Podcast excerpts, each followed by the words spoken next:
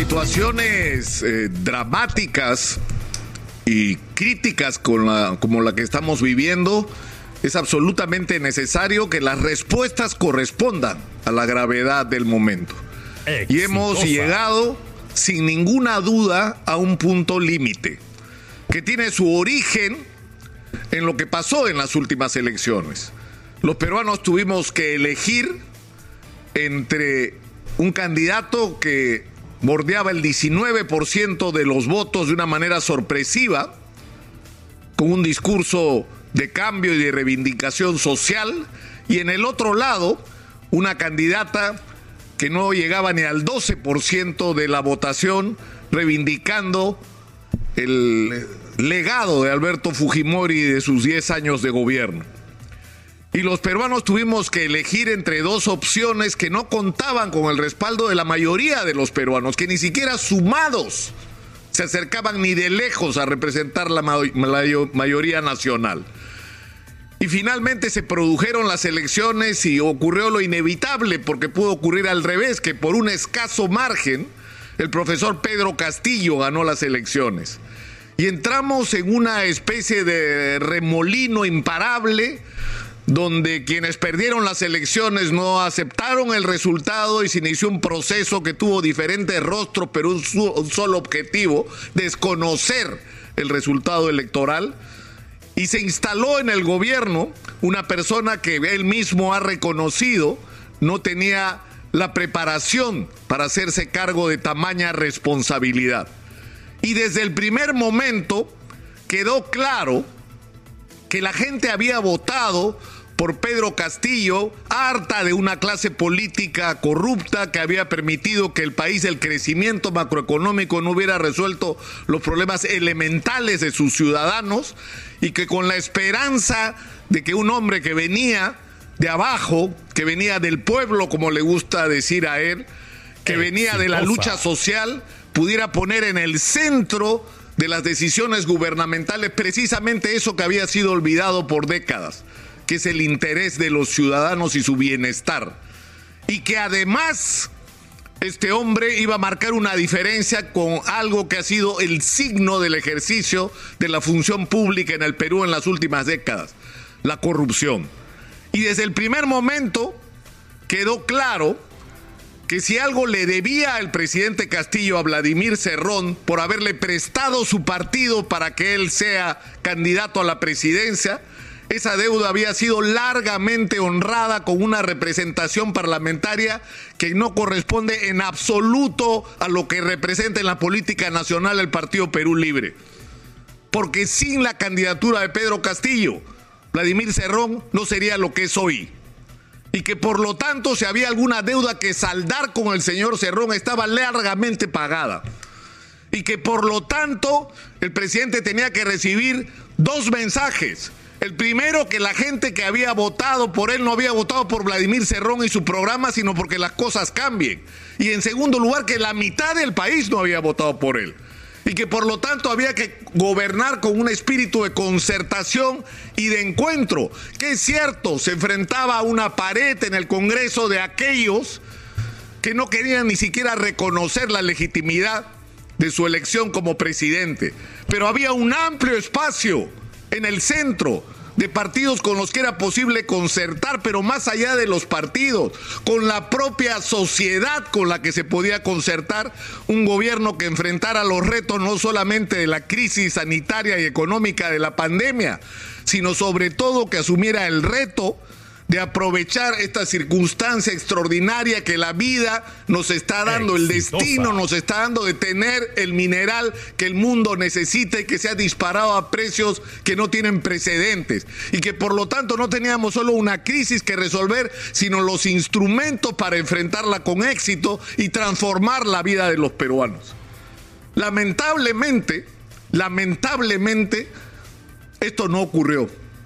Lamentablemente, y para hacer las cosas breves, hemos terminado en lo que nunca debió ocurrir. Porque lo que se ha instalado en Palacio de Gobierno en las últimas semanas ha sido un cogobierno. Hoy está gobernando Pedro Castillo y Vladimir Cerrón. No es solo que gracias a la señora Keiko Fujimori y los dirigentes de los partidos de la derecha más recalcitrante, que amenazan y han agobiado al presidente Castillo con la vacancia, han terminado entregándolo a los brazos de Vladimir Cerrón, que es el que lo puede salvar de la vacancia, sino que el precio que ha pagado el país por eso es que el señor Vladimir Cerrón nombra ministros y decide cuál es la orientación política del gobierno y las consecuencias las estamos pagando hoy. No solo con ministros absolutamente incapaces e ineficientes, porque lo que ha pasado en las Bambas es el ministro de Vladimir Cerrón. Y lo que ha pasado con la crisis en la vacunación es el ministro de Vladimir Cerrón. Y los problemas que hay en la agricultura tienen que ver con el señor Vladimir Cerrón, porque Vladimir Cerrón es sinónimo de inflación, porque su sola presencia sube el dólar. Y si sube el dólar, sube todo. Pero por alguna razón, el presidente Castillo simplemente no recibe el mensaje que le viene de la sociedad.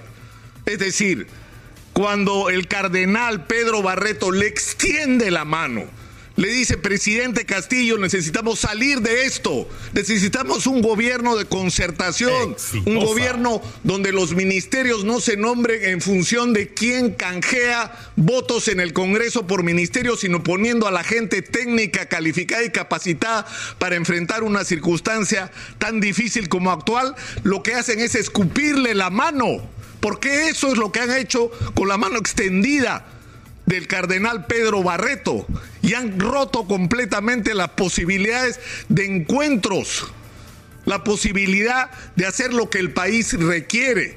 Y en esta situación límite a la que hemos llegado, ya no hay otra posibilidad de la que se vayan todos. Es decir, se tiene que ir el presidente de la República, se tiene que ir el Congreso porque ambos están descalificados y ambos han dejado de representarse, alguna vez lo hicieron, a los peruanos. Y es necesario en este momento y en una circunstancia como esta, y que pese a, la a que la Constitución no reconoce ese derecho, es decir, estamos condenados a que si los peruanos se equivocan o nos equivocamos en nuestras decisiones no podamos corregirlas. Y eso está mal, porque si los ciudadanos se equivocan, los ciudadanos deberían tener el derecho a corregir ese error. Deberíamos tener el derecho a revocar el mandato presidencial y a revocar el mandato de los congresistas si es que estos no están a la altura de las circunstancias. Y un presidente que bordea el 80% de desaprobación y un Congreso que tiene el 86% de desaprobación no merecen seguir estando donde están. Y yo creo que en esto debemos estar todos juntos, más allá de por qué votamos cada uno el 6 de junio. Eso no importa en este momento. El Perú necesita encaminarse a una renovación profunda de la clase dirigente. Cada uno tiene que asumir su responsabilidad desde donde está. Es necesario que se encuentren los mecanismos legales para poder proceder a un adelanto de las elecciones y en el camino constituir un gobierno de transición que enfrente con responsabilidad y de manera técnica los retos que el Perú tiene. Y que hay que cambiar la constitución, por supuesto que hay que cambiar la constitución, pero no para hacer una constitución donde un sector de la sociedad le imponga su ideología al otro. De eso ya tuvimos suficiente. Y eso no resuelve los problemas del país. La constitución tiene que ser el documento que resuma el encuentro entre los peruanos y no una imposición de unos peruanos sobre otros. Y obviamente esta no es la circunstancia. Nunca hemos estado más divididos que ahora. Es el peor momento para que alguien diga hay que hacer una constitución o pretender decirnos que si no se cambia la constitución ahorita a través de una asamblea constituyente, no se pueden enfrentar las urgentes tareas que la crisis está demandando. Yo creo que esto es un momento crítico para la nación y cada uno tiene que asumir su responsabilidad porque encima estamos en un contexto muy serio. Una de las promesas del presidente Castillo fue que él iba a ser diferente a los corruptos que habían gobernado el país por décadas. Bueno, hay una investigación que lo incluye y cuyas diligencias han sido suspendidas de manera, desde mi punto de vista, sospechosa por la ex fiscal de la Nación, Zoraida Ábalos, que hizo algo a lo que no tenía derecho que es suspender las diligencias de una investigación que nos tiene que responder a los peruanos la interrogante de si es verdad o no que el presidente Castillo era parte de las decisiones que se tomaron en el despacho presidencial y en el espacio del Palacio de Gobierno para favorecer intereses privados a cambio de comisiones ilegales o de prebendas. Esa respuesta la queremos los peruanos ahora. No queremos esperar cuatro años para saber si nuestro presidente, el presidente de todos los peruanos, está como los otros, como los que lo antecedieron, involucrado también en corrupción.